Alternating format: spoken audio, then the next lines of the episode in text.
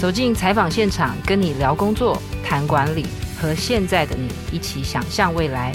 我是经理人月刊总编辑齐立文，欢迎收听经理人 Podcast。观众朋友好，欢迎来到总编会客室，我是经理人的总编辑齐立文。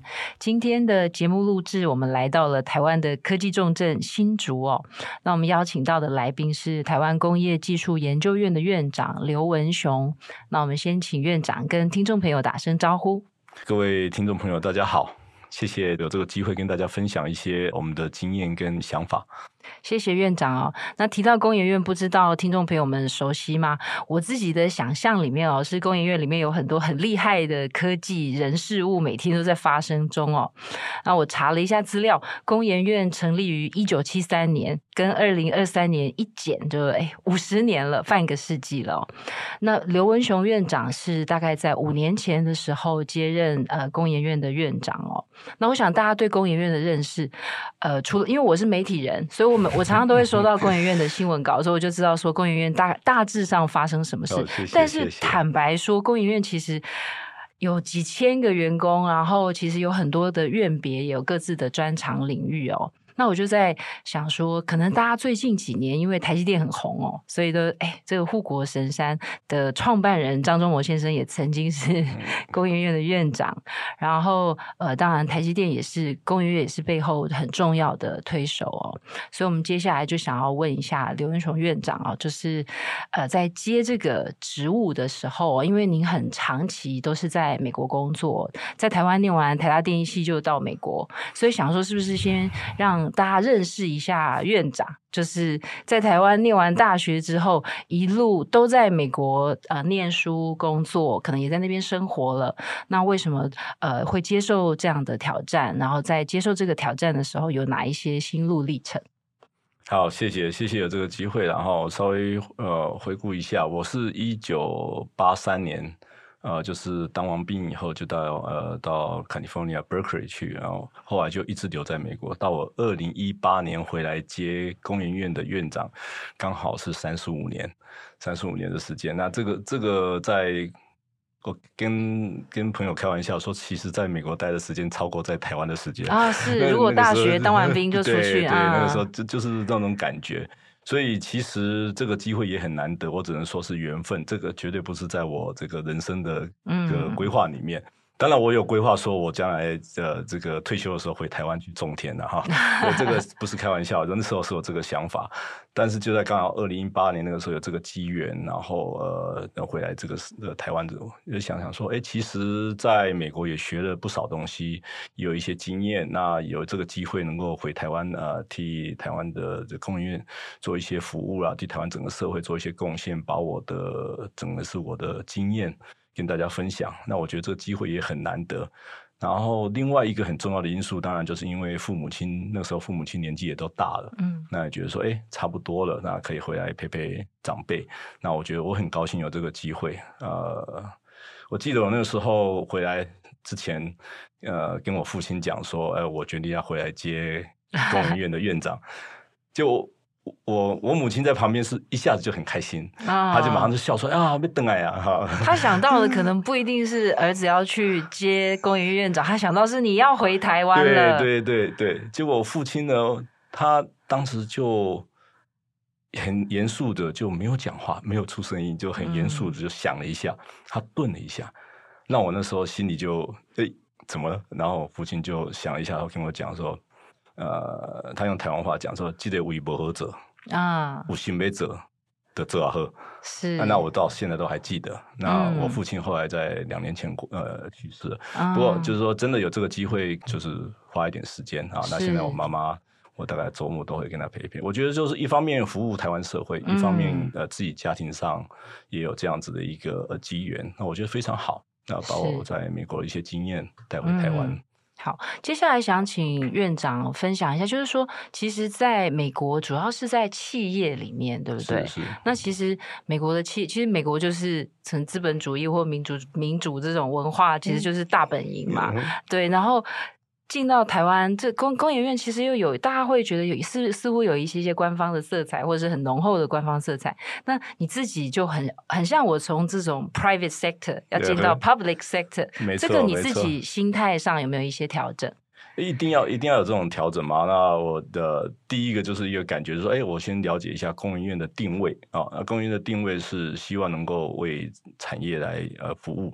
所以我就希望说，哎，我们供应院的同仁们能够呃，就是以市场为导向来做研发。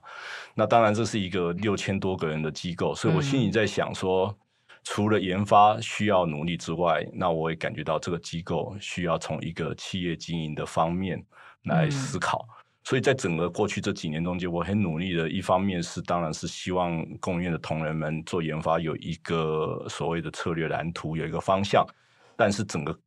机构的营运，我需要把企业化的精神给带进来。嗯、这当然是因为我个人的背景是在呃 private sector，是，所以就有这种这种感觉。那我觉得一个很重要的就是说，呃，要把一个这样子的一个研发机构，也许大家太过于注重研发而忘掉了，这是一个企业的，这事实上是一个组织，这是一个企业。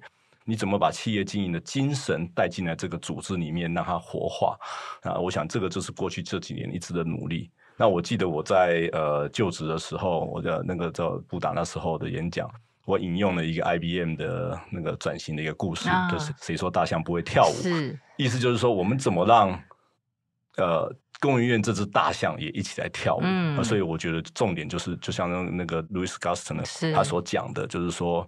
其实文化不是其中的一部分，文化就是全部。嗯，这是他讲当时他改变 I I B，我觉得这句话给我的感触很深啊，所以我就希望在工研院的一些工作文化上，希望能够有一些呃改变。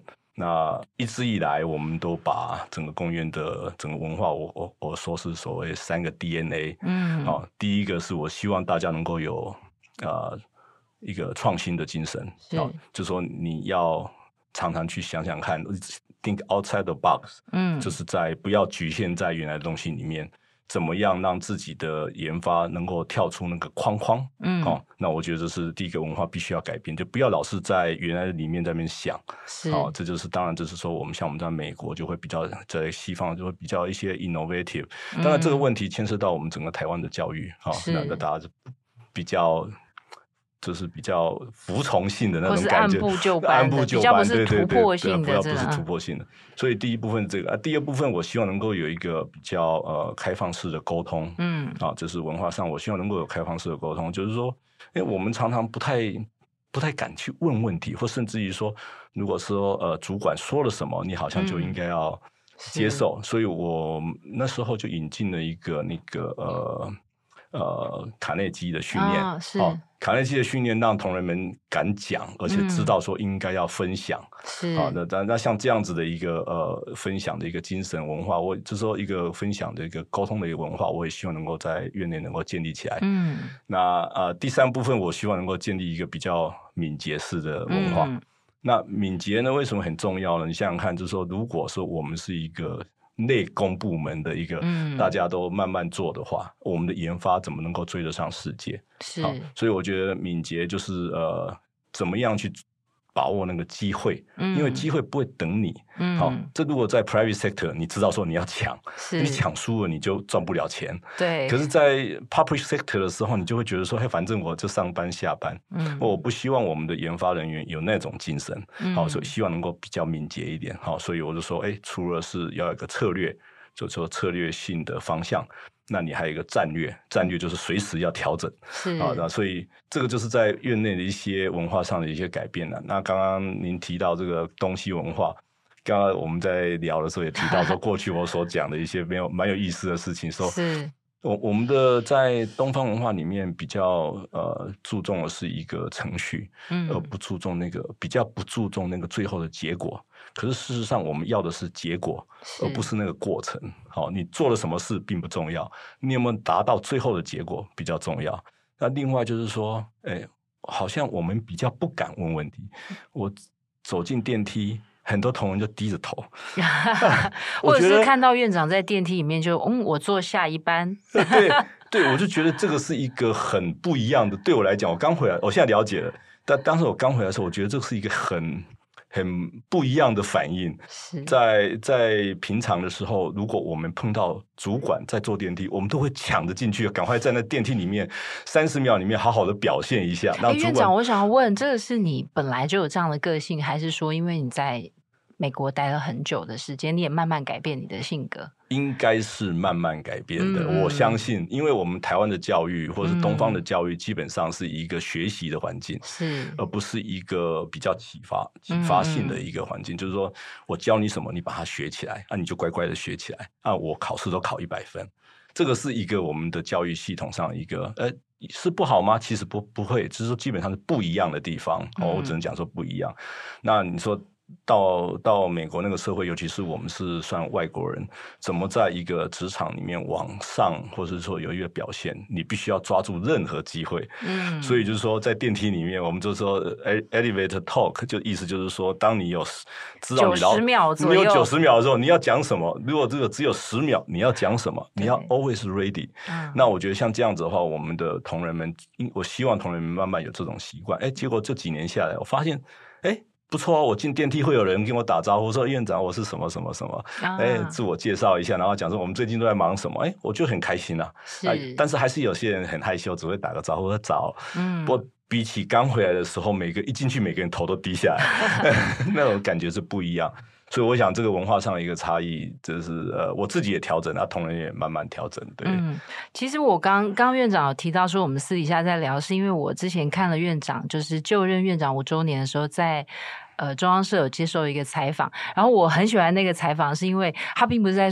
当然，工研院五十周年有很多重要的愿景或未来的计划，我觉得很重要。但是，我觉得院长在里面提到，也像他刚刚讲的哦，他想要推动的是一个文化的变革，但这个反而是最困难的。嗯、那他院长从几个小细节，我想说，我自己觉得很有趣，然后我自己看了也会有共鸣，因为有很多事情是我真的在团队里面说过的话，例如说。你们开会，大家有没有意见啊？然后就一片沉默。我就说，如果你们都没有打算讲话，那我就跟会讲话的同事私下开会就好。为什么要跟你们一起开？但我必须承认，我讲完的当下，我有一点后悔。然后我会觉得说，我是不是太凶？我是不是太严厉？然后会不会就是这样，反而大家更不敢说话？然后就我深刻的感受到，当我们想要鼓励同仁发言的时候，好像会需要一些方法。然后。但不知道院长怎么怎么做到这个事，从他们低头划手机，然后抬起头来敢跟院长说打个招呼，甚至会告诉他说：“哎，院长，我最近在做什么？”这个文化怎么慢慢改变？呃。怎么慢慢改变？当然，第一点就是我们就是要要求嘛，哈、嗯。那要求的时候，刚刚您也提到说，哎，是不是怕同仁们会觉得你太凶？嗯，其实我是笑笑的讲、哦、啊，就说，哎，如果呃不发言的话，下次可以不用来开会，没关系。那这样的话，大家会了解我的意思。是可是其实这个这个所谓的技巧呢，就是主持技呃呃呃呃会议的一些技巧啊。嗯有一本非常老的书，事实上是心理学里面、啊、管理学里面用到，就是，是呃，这英文版叫做 Six 呃 Six Thinking head，、啊、就是六本呃六顶思想帽思考帽、啊、是。那意思就是说，你要在不同的时候扮演不同的角色啊。那这本书其实我蛮喜欢的，就是很早，是就是应该是真的是。大概在两千年前，八零年代、九零年代的书，是是是，那是它是心理学上一个书，然后后来是管理学在使用。对，那就是说，呃，今天如果你觉得你应该要陈述一个事实，那你就是戴一个白色帽子。嗯，如果你今天要想要比较凶一点，要责怪、要要责备某些同仁哈，那就是说就是戴一顶黑色的帽子，就好像我们说扮黑脸一样。是是是。那如果你今天想要跟同仁们稍微就比较热络一点，那你就戴就是戴一顶红色的帽子，就是热情，让你的呃。Emotion 就是你的情绪出来，那我觉得像这样六顶思考帽，就是意思就是说你在不同的时间点扮演不同的角色，用不同的心情，那这样的话去鼓励你开会，让你开会得到你想要的结果。我觉得这个也是一个管理阶层可以慢慢学习。你说我自己，我也是 on job training。那当然，这这本书给我一些启发，就是说在不同的时间点，你要扮演不同样的一个呃角色，或者说不同样的一个。呃，方式去处理你面前所碰到的一些问题啊，我想，我想主管都应该可以慢慢从这里面去学习。嗯，他其实有时候也是创意的激发，啊、当然是，你换一个角度，对对对对。那你要鼓励同仁们，就是你怎么去鼓励呢？你是要用黑脸，还是用白脸？呃，黑黑帽子，还是白帽子，嗯、还甚至于呃绿帽子？就是说，绿帽就是 innovation，是啊，就是大大概他那那本书里面，我已经不太记得细节，但是基本上就是说。在不同的时间点，你扮演不同，用不同的方式扮演不同的角色，嗯、可以让你的会议得到最佳的效果。嗯对，院长虽然感觉看这本书是很久以前看，但是他刚讲的那几顶帽子，还有帽子背后的意义都是对的，很厉害。哦，原来你有去健身偷看了。对，因为我们有时候会介绍很多商管书，那这本书确实很经典，所以它也会一直重出。真的好好旧了，对，是是是。所以有时候提出来就知道我几岁了。我院长看起来本人很年轻。嗯，想要问院长，就是说，因为有时候在做很多采访的时候，确实我觉得有时候做到越高阶就会真的很常会谈到文化的转变，就是说院长是自己在美国工作，应该也是从基层这样慢慢做起。是是是。那为什么你自己会？感受到就是说，呃，其实我觉得，在我过去比较长的采访经验里面，大家都会谈到企业的领导人，常常都会谈到说，组织要鼓励啊、变革啊、鼓励创新，大家其实大概不脱这两两件事。对对对对。但是如果再往上一层，好像都会谈到企业文化的改变。没错。但是它又有一点点抽象。嗯。对，所以不知道院长怎么去，当时在呃。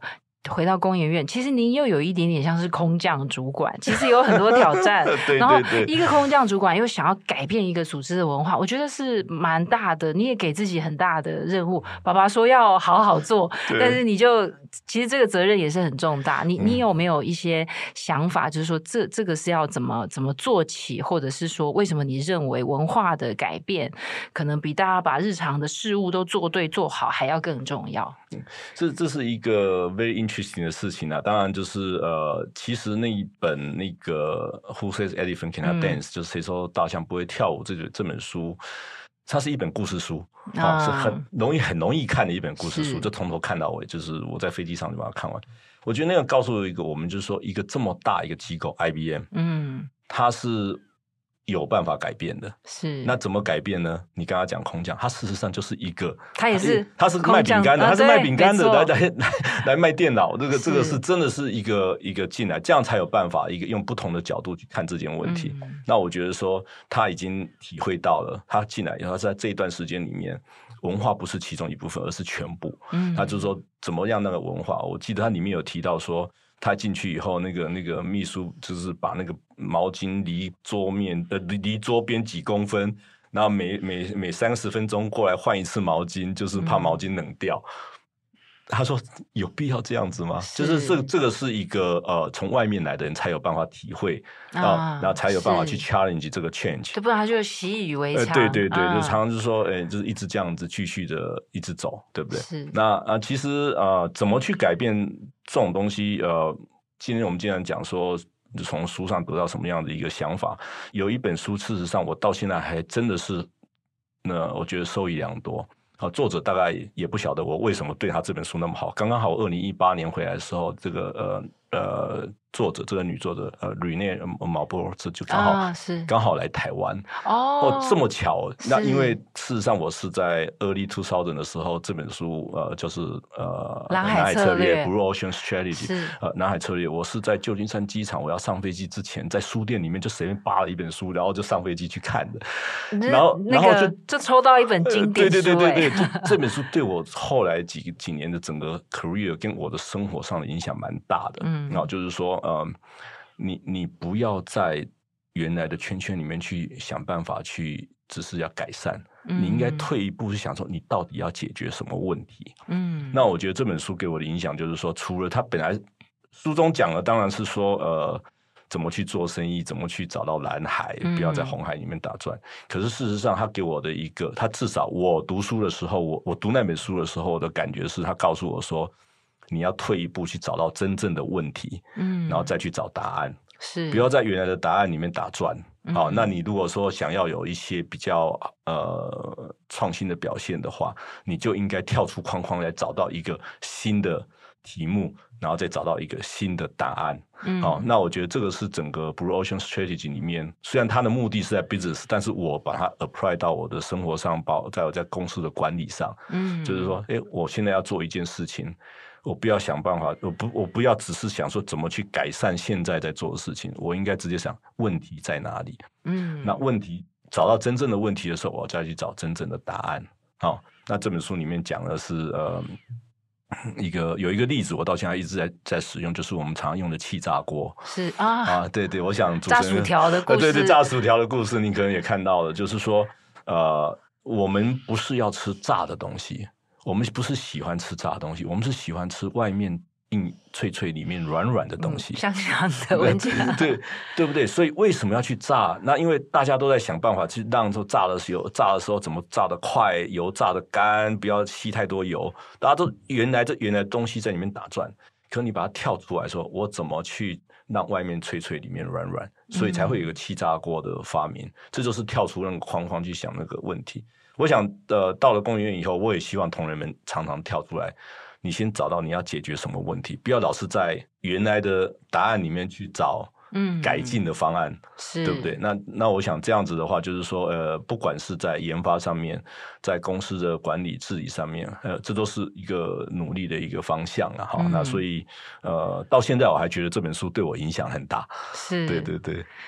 觉得听院长讲书蛮，因为很多人讲那个蓝海策略，就是讲说不要在红海里面厮杀，但我觉得院长会用不一样的角度去解读每一本书，而且其实应用的范围都很广。就是说，不会只是说特定的，只是在商业，其实有可不可以用到个人人生上面也，也有很大的启发哦。那接下来想问院长的是说，就是因为我看了一下您的背景，就是因为您刚刚有提到嘛，台大电机，然后 Berkeley 那个也都是电机相关的硕博士哦，就是然后你看你的工作经历，有这种天然气能源的啊，或者是工程的啊，就是都是科技业的，但是你。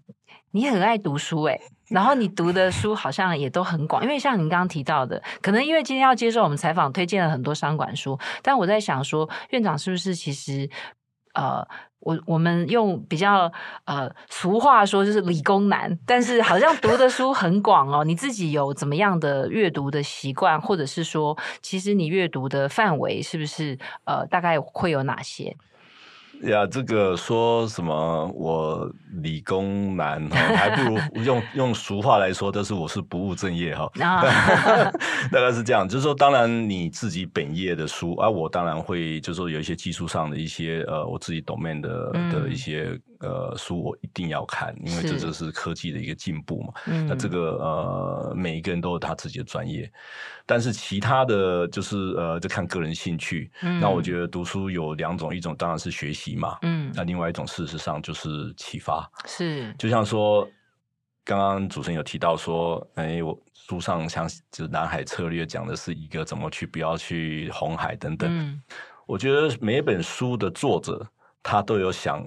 要告诉你的事情，就就说你书里面写的是作者想要告诉你的事情。是，可是你去念那本书的时候，你应该说，我从这本书可以，我可以得到什么事情？所以这两个不一定是相等的。是，就是说作者想告诉你的，跟你可以从书中得到的不一定一样。啊，我们知道常说书中自有黄黄金屋啊。是，但我常常看，其实我看了《Blue Ocean Strategy》，我不是想说我要去做生意赚大赚钱，我只是想要说很多事情，你的思维要改变。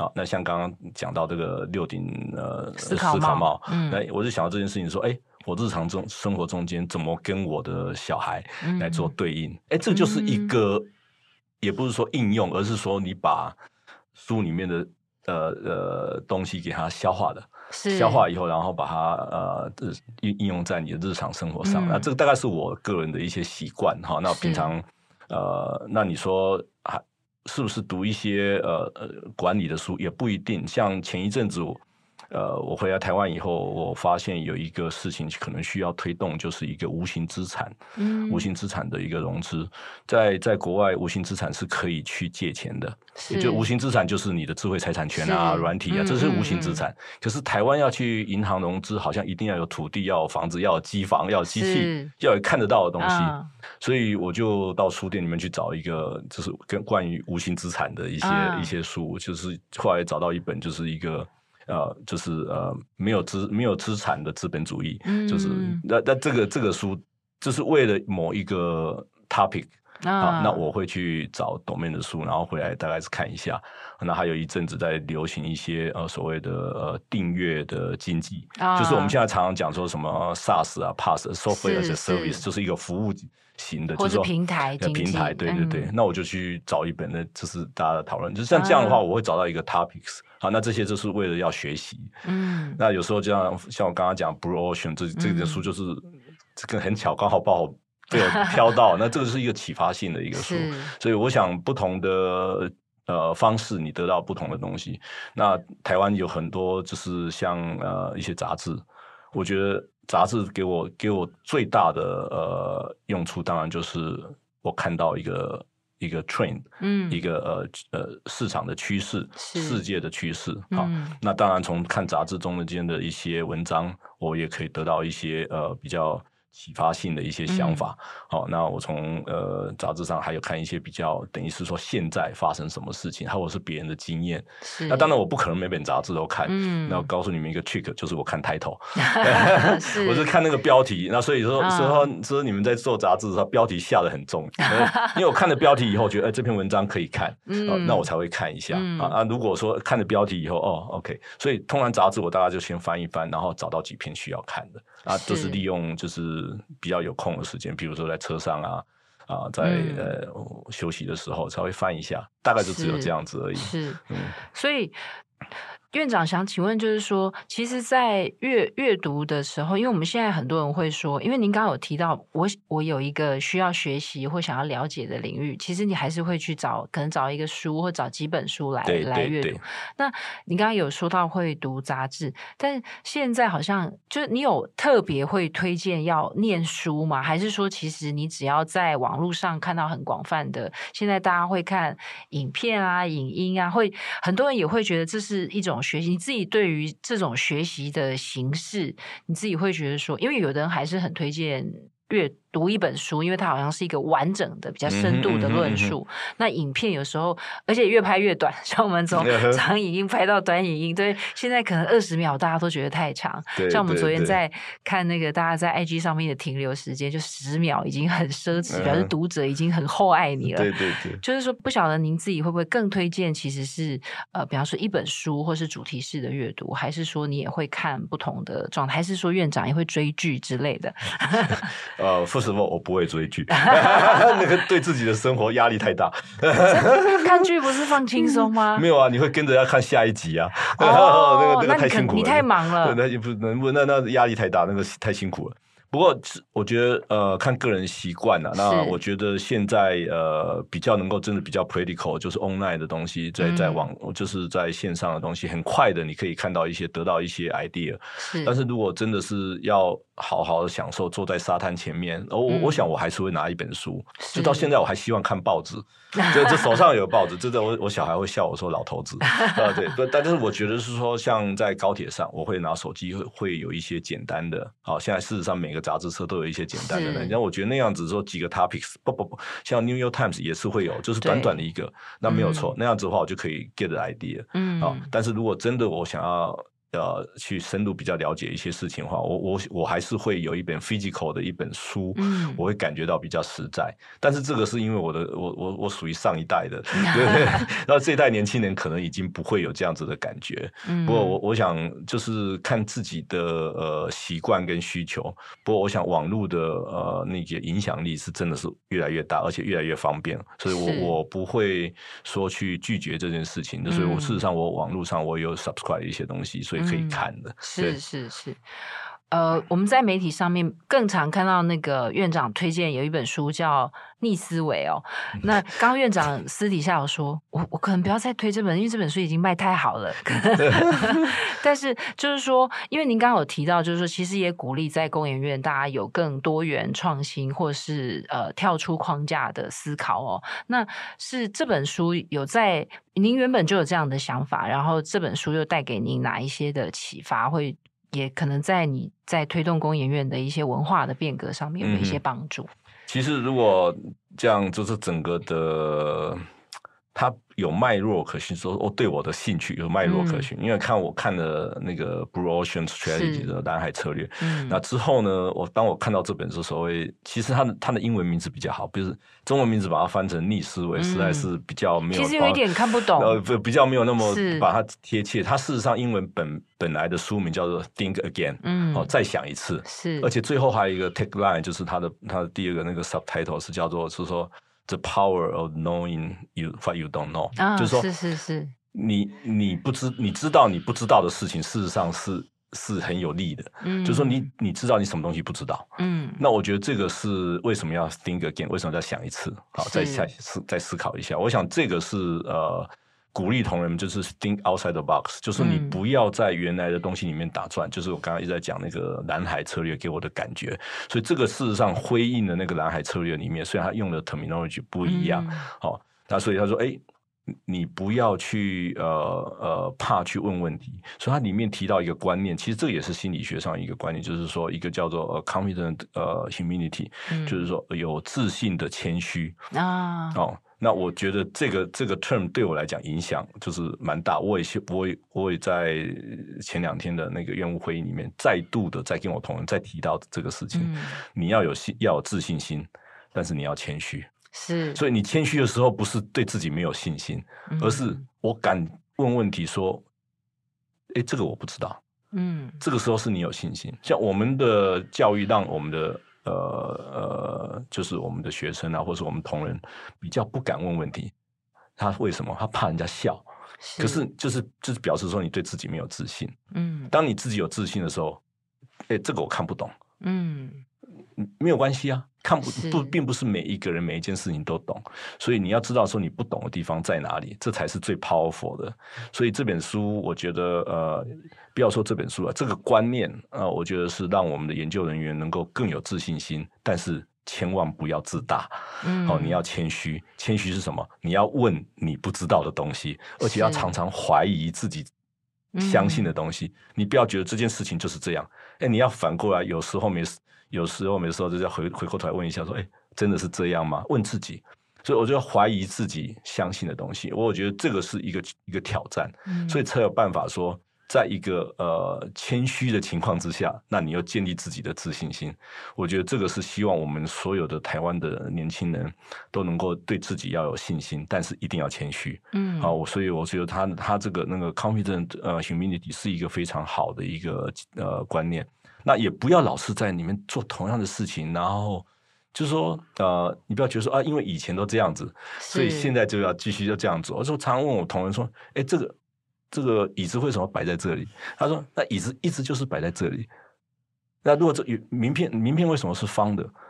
他说啊，名片本来就是以前都一直印方的。那我你有没有想过，名片可以印印圆的，啊？就是说，像这样子去挑战的，说呃呃，这里让我想到一个有意思的一句话，刚好想到爱因斯坦讲过，嗯，哦，如如果你一直做同样的事情啊啊，然后你希望结果不一样？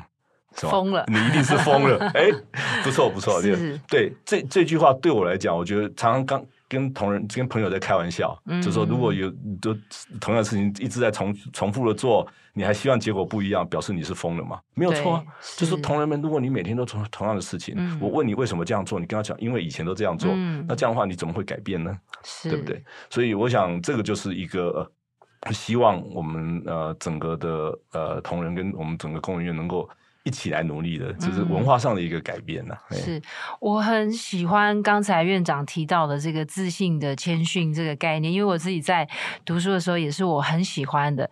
然后我也觉得院长展现了一个不一样的领导的想法，因为其实很多时候我们会认为领导者好像就是我应该要很有自信，我应该要无所不知。可是刚才呃院长在讲的就是说，其实你要勇于承认你所不知道的事。我不知道。为什么院长会对于就是说，呃，就是确实，我觉得这两个都是很重要的问题。就是你要很有自信，因为有的人他是很有实力，但他没有自信。嗯哼。那有另外一种是，他有实力，但是他又过度自信。不知道院长为什么会对这个词，然后又特别在院里面跟大家分享，就是你有什么样的感触或是观察，觉得这个很重要？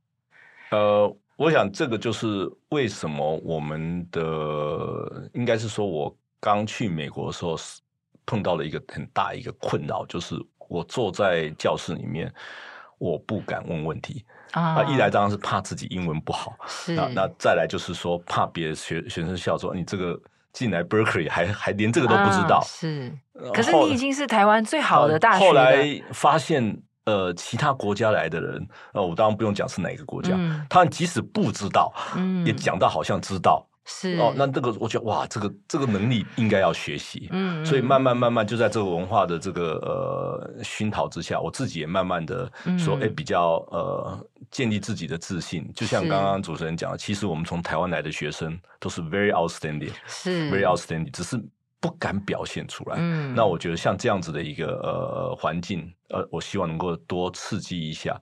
那去年，去年我们因为拿了我们公园拿到了 RD One Hundred 的奖，是再到美国 California 去领奖。嗯，那我就特别安排让我们得奖的同仁到 Silicon Valley 到戏谷那边去，我们安排一个 seminar，安排 seminar 请那个 Silicon Valley 戏谷的一些呃创投公司 Venture Capital 啊，大家来做是 interaction 交流一下。他们做一些 presentation，而、哦、我在开始之前，我还跟我们同仁讲说，等一下要记得问问题啊。结果一个小时下来，问问题的人只有一个人，是是就是我。我们同仁全部坐在那边，大家都这样子低着头啊。不过这是第一次嘛，那没关系。那我就你你看，这个就是差别，就是说，嗯、呃，他们其实不是。不知道，或是就说不是说不懂，而是说不敢去问，他怕被别人笑。可是其实问了，没有人会笑你。对啊，但但是你要问的是要有信心的去问。好，那因为这这就是一个自信的一个呃谦虚。好，你你你要去问，但是你要有信心，表现出自己对自己的一个呃能力的一个肯定。嗯，啊，我我想这个呃慢慢慢慢在同仁们开会，我可以感觉到，在我说在院内已经。开始有那种呃对谈啊什么，就是我觉得大家会对主管的一些问题会有一些提出一些呃呃问题，或是一些 comment 一些 suggestion，甚至刚刚提到说在电梯里面已经有同仁会抬着头跟我讲话，嗯、那我觉得这个是一个文化慢慢的改变，啊，这个必须要继续下去。是文化的改变不是 overnight，而是说这个是慢慢的改变。嗯、那我很高兴能够看到工研院慢慢这样子一个改变。那呃以前以前开会是。上面一个人报告，下面的人都坐在那边乖乖的听。嗯，现在就是一个 round table，好，你有什么话你就讲。嗯，然后我觉得像这样子的一个开会比较活泼，也比较不容易打瞌睡，也不会有同仁就在那边看手机。是，那我觉得这个是一个慢慢应该要调整的一个方向。对，就比较不会一个人在讲话，其他人都在用自己的电脑。这这是我第一次开会，我就要回我我我五五六年前回来第一次开会，发现上面讲的都辛苦的要命，下面的每个人都在都在打电脑。那你那时候是什么心情？我说。那为什么要浪费这个时间啊？那是第一个，所以我后来就改变了整个开会的形式。是，对对对，我我在前面提到那个中央社院长接受采访，我还有一个印象很深刻，就是因为您刚刚有约略提到，就是说除了我们应该要去问问题，就是说为什么这个椅子一直放在这边？对对。然后有时候说不定那个椅子只是。说不定只是某一任的院长说这里放一个椅子，但是从今以后就没有人再更动过那个椅子。这是一种，就是说我们会落在那个固有的思维框架里面。或，但是我觉得院长还有从另外一个角度，就是说有时候你作为一个领导者，你可能只是问一个问题而已，大家就会觉得说。院长是不开心吗？院长是不满意吗？你好厉害！对，就是这样，就是这样，就是、嗯、呃，其实我刚回来的时候，刚刚问我，你刚刚说我是空降，其实就是我第一个回来，大概应该是说前半年甚至一年，我大部分都是在问问题，嗯，就说哎，这个为什么这样？因为我想要了解问题。可是有些人进来去，哦，这个什么新官上任，三把火，一下开始就砍了。我我不是这样，因为我你要先了解，你才能知道说从哪里要要要要可以可以呃改进这样子。所以我问了很多问题，然后问了问题以后，发现每一个人都吓得要死。哎，这个院长都这么这么这么这么指责这个这个，所以后来我慢慢了解以后，开始我也告诉同仁这个故事，那同仁也可以了解说我是在问问题，我不是在责备你。嗯，然后所以慢慢才有这样子的互动。所以我说开放式的沟通就这样慢慢建立起来。嗯，好，那要不然的话。我每次问的下，每个都点点哈啊，都不敢讲话。那我觉得我也得不到答案、嗯、啊，他那我我也没办法知道我怎么去帮忙他。那我想这种就是绝对不是 overnight，不是一两天可以改变。嗯、那我们当然是就是这几年下来的一个改变了。嗯，对啊。对，院长刚刚，因为我也院长在分享的过程，或者是我看院长之前接受的一些采访报道，我也我也一直想到，呃，之前有一本书，应该是天下杂志出版的，是心理安全感的力量，他也在讲这个类似，对，对，他也是类似的概念，就是说，我们其实常希望员工鼓励员工多发言，讲真话，但是主管的反应很重要，主管的态度很重要，所以就是说，比方说。你鼓励员工发言，然后员工一说什么，我有这个想法，就说你这个我们早就做过，你这个行不通，或者是他讲了什么？因为我我在看那个书，我就说他们说呃。领导者鼓励员工创新，然后不要怕犯错，然后他们就去问员工说：“呃，你们有曾经因为在组织里面犯错而被惩罚或责备的？”每个人都举手。所以，其实我觉得领导者的态度很重要。所以，院长应该就是说，其实要去示范出这种让，就是说。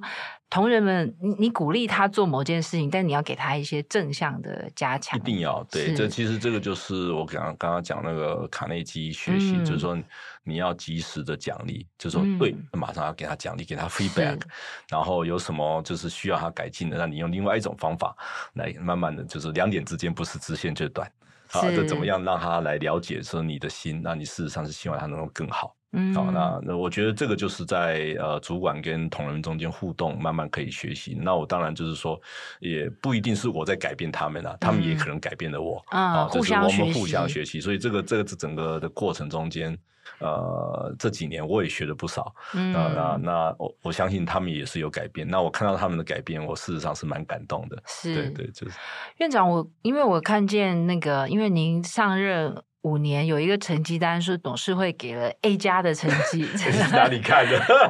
我很认真做功课。现在可能那个全台湾最了解院长的，我会排前几名。我想说，就是在在这个成果里面哦，就是其实是您跟您自己当时想要带给工研，因为我们有时候会希望工研院是可能我们可以做出更突破性的创新，或者是您可能更希望它是有文化，因为文化其实才可以驱动创新。对对对，对，就是说。那这个 A 加的成绩，就是您自己觉得自己，那你自己给自己打几分？呃，不要再问我这个问题 了，这个问题已经被问过，我不会再 掉入这个陷阱。不过我我觉得董事会对我们的肯定啊，这绝对不是说我个人的，这是对整个团队的一个肯定。那我觉得说非常的高兴。嗯，那呃呃，这个所谓董事会打分数这件事情，这个这个建议事实上是我。应该是说我我们或自己说我这边自己提出来，两年前开始，啊、以前还没有这种这种打分数的这个，那所以我在董事会前一天晚上在准备隔天的演讲的时候，我心里在想说，我这真是自找麻烦，为什么自己给自己设下这样子？这就很像那种三百六十度回馈，你就是因为一般大家不太会得到一个这么明确的成绩单，对对对对对，所以。也是有点紧张，因为它会呃会牵涉到我们的呃，这是对同仁们的绩效奖金啊等等。是是。那所以呃，自己给自己设下这样子的游戏规则，那所以前一天晚上在准备的时候就觉得说，哎。我我真是自找麻烦，恐怕以后的院长会气我，气的要死的。不过我想像这样子的一个呃呃正向的一个呃 feedback，不管是 A 加 A 或是 A 减，给我们马上一个一个 feedback，让我们同仁们得到说一个很好的一个鼓励，嗯，好，或者是说知道应该要 improve。那这个 A 加拿到，然后在我们的绩效奖金的增加，然后让同仁们感觉到说，哎，我真的努力就会有结果。是，那我觉得这个是这个是一个很好的一个鼓励，正向的鼓励。要不然我努力了半天，我拿的东西跟别人一样，那我什么意思呢？我们又不是吃大锅饭的，对不对？所以我希望大家能够有那种向上的那个呃的的那种想进取的心。对，是，就是院长那个原来那个打分数是你自己提议的，你也，也不是我，应该说我们一个团队，当然是我 initiate 这 idea，然后我们团队准备了很多东西，然后然后去。说服了董事会说，这样子，如果你们给我打分数好，我们就多一点绩效奖金；不好，我们就少一点。啊、就董事会就同意了。是、呃、同意了后，当然我们都很高兴啊。那很高兴以后，这压力就在我们自己身上啊，对不对？这样也很好，很像企业，对不对？你做的很好。所以我刚才在讲说，我希望把企业经营经营的精神带进来。呃，工研院就是说以 performance base，就是说你的表现好，嗯，就得到好的鼓呃鼓励，嗯啊，表现不好。那我们就不给你鼓励，大概是这样子。哎，对，我觉得这个机制也很好，其实就是很很企业化的经营，反正鼓励大家创新，然后创新的成果大家可以一起共享。是是是是。对。最后想要问那个院，因为院长刚刚也推荐了很多的书哦。那我们不要讲推荐的，这个很危险的。哦，因为院长怕说他一推荐那书又卖太好。好，我们想说，就是因为您在人生的不同阶段，包括自己可能在比较初阶的工作、中阶的工作，一直到领导者的，有没有自己觉得？除了应该有刚分享了几本很受用的书，那你有没有再推荐给我们一些书单？就是可能你其实在，在呃，也不一定是商管的，就是在整个阅读的经历里面，觉得说，哎，这个书挺好的，也许推荐给年轻朋友，或推荐给比较呃中高阶主管，有没有这样的书？嗯，这样子的，因为。推荐书就如果是最近的书，就牵涉到这个 销售这个销售的问题。我讲的是一些比较呃非常非常的老的书，嗯、应该是说在我刚进大学的时候，有一本书对我影响蛮大，就是。嗯那个中文翻成欣赏人生啊，英文的名字是 Celebrate the Temporary。这本我就不知道了。呃，这本你们太年轻了，我终于不知道了。这本真的是很旧很旧的书，它事实上也是一个心理学上的书。它它告诉你说你要把握机会，然后在每一分每一秒，每一件事情的发生都有它的理由，然后都都会对你有正面的影响。是，所以你对于你的人生 always 总是在欣赏，所以不要。碰到挫折，碰到挫折表示说你等一下会有更好的一个结果。嗯、我们孟子讲过嘛，好，天将降大任于斯人也。其实他就是这本书，是一件很简单的一本一本一本书啊，就告诉你说你要站在土地上，你要去看去闻闻看这个这个花香的味道啊，好，这是所以你要欣赏，就是 celebrate the temporary，就是暂暂暂时你就是要去庆祝这一个时间，意思就是说不管什么事情发生，对你绝对是正面的影响。嗯，所以。Always，你就会就比较正向的去看到，不要碰到一个挫折，说：“哎呀，我怎么会这么倒霉？”嗯，哦，不是。而是说，你表示说你的下一步一定会更好，所以这本书对我来讲。所以院长，你现在自己在工作或人生，你也都是比较是这样子想事情。对，其实我觉得这刚，尤其高中生进大学开始，那种思思想开始慢慢成熟。因为我们高中大家都准备联考嘛，啊、嗯，你们大概太年轻，我们那时候就是压着就是准备联考，嗯、在联考之前什么书都？我也有联考啦，我不小了。我们在联考之前是什么书都不念，只念教科书。是，所以进了大学，第一个很高兴的跑到书摊去，然后找到这本，然后觉得很那个小小一本，然后我就翻一翻，那我觉得很好。其实那整个改变了我整个人生的一个方向。当然，我是蛮欣赏孟子讲的那句话的哈。那到现在还可以背，我今天不用背的。不过那个整个同那一天也跟同学们从头背到尾，我到现在还记得起来。